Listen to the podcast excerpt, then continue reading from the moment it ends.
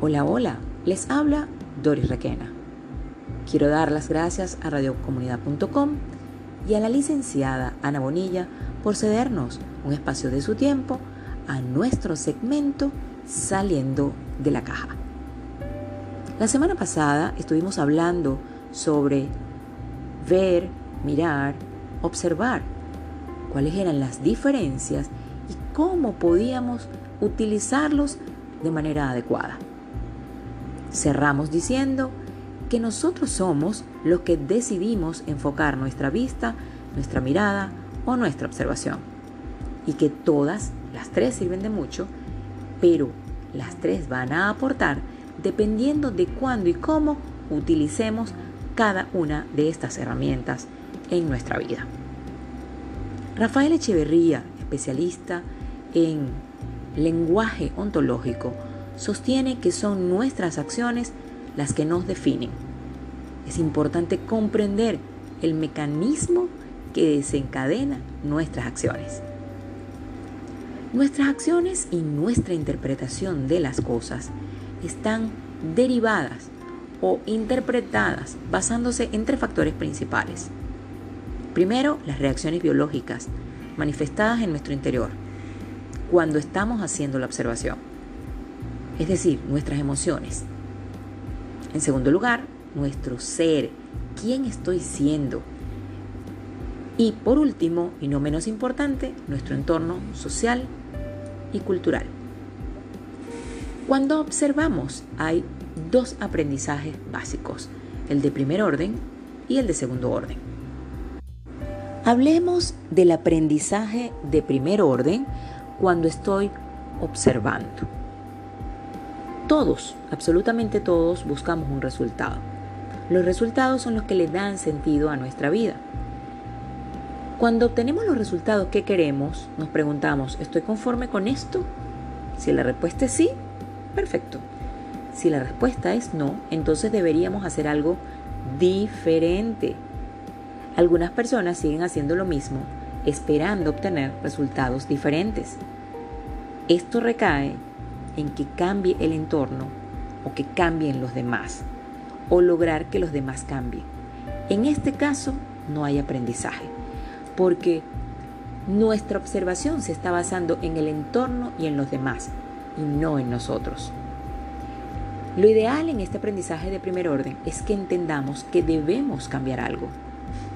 Nuestra biología, nuestras competencias, nuestras emociones o nuestros hábitos ese sería el aprendizaje de primer orden para alguien que observa repetidamente sus resultados. Vamos a darles un ejemplo un poco más poderoso. Conducimos un auto. Hay un punto denominado punto ciego, en el que no podemos observar lo que nos pasa.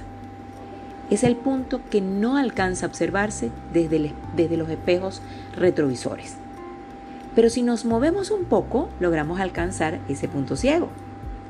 Esto es lo que debe hacer un observador que está en aprendizaje de primer orden. Moverse un poco, hacer algo diferente para entender y cambiar los resultados que estás obteniendo. Ahora vamos con el aprendizaje de segundo orden. Fíjense que ya vimos uno que es Estoy observando y estoy cambiando mi observación. Me estoy cambiando de lugar para ver si veo otra cosa de la cual puedo aprender. Cuando cambiamos la forma de ver el problema, aparece un nuevo campo de acción. Lo que antes era imposible, ahora es posible. Y comienza a cambiar el abanico de opciones, porque lo que veo ahora es completamente diferente. Voy a hacer un ejercicio que creo que nos ha pasado a todos. Cuando hacemos algo o cuando mandamos correos, no vemos a la otra persona, no sabemos cómo está escribiendo, no sabemos si está molesto, desconocemos lo que está sucediendo del otro lado. Sin embargo, desde aquí hacemos nuestras propias observaciones o asumimos cómo está el otro.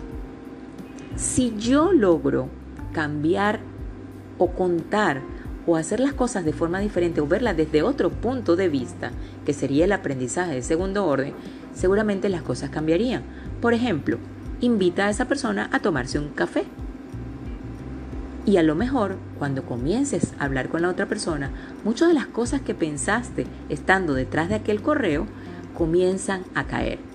Lo que me estaba de, de alguna manera sugiriendo a lo mejor en el correo, cuando lo escucho de viva voz de esa persona, comienzo a verlo de manera diferente. Eso es lo que llamamos aprendizaje de segundo orden, porque cambia la forma de ver el problema. Me observo a mí mismo, a mí, teniendo los mismos problemas del otro, y me doy cuenta que todo es más simple de lo que pensaba. Un abrazo grande. Ya saben, ver, mirar, observar son herramientas de lujo.